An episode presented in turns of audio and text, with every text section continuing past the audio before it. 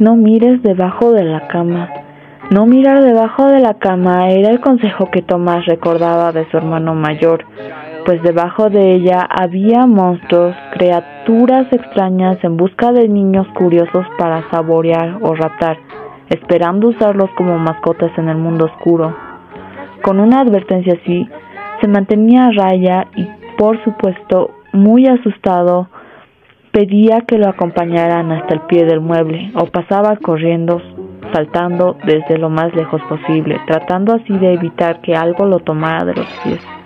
Una noche, sin querer, de tanto moverse, la manta se corrió un poco y sintió el frío. Quiso jalarla, pero al parecer estaba atorada con algo.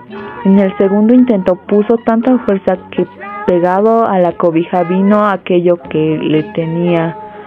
Se trataba de una mujercita graciosa, con apariencia de anciana en miniatura. Esta señora le, le daba golpes al niño para que se soltara la manta, pero eh, lejos de herirlo, lo causaba cosquillas, ya que lo hacía con una diminuta rama que le servía de bastón. Después de un rato de forcejeos, llegaron a un acuerdo. Tomás se dio la frazada y la viejecita se fue contenta por debajo de la cama.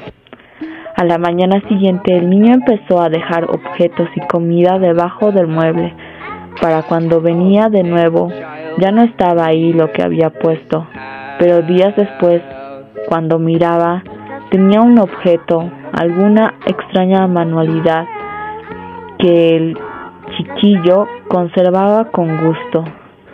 Se podía decir que hicieron amigos y por las noches la viejecita subía a roparlo.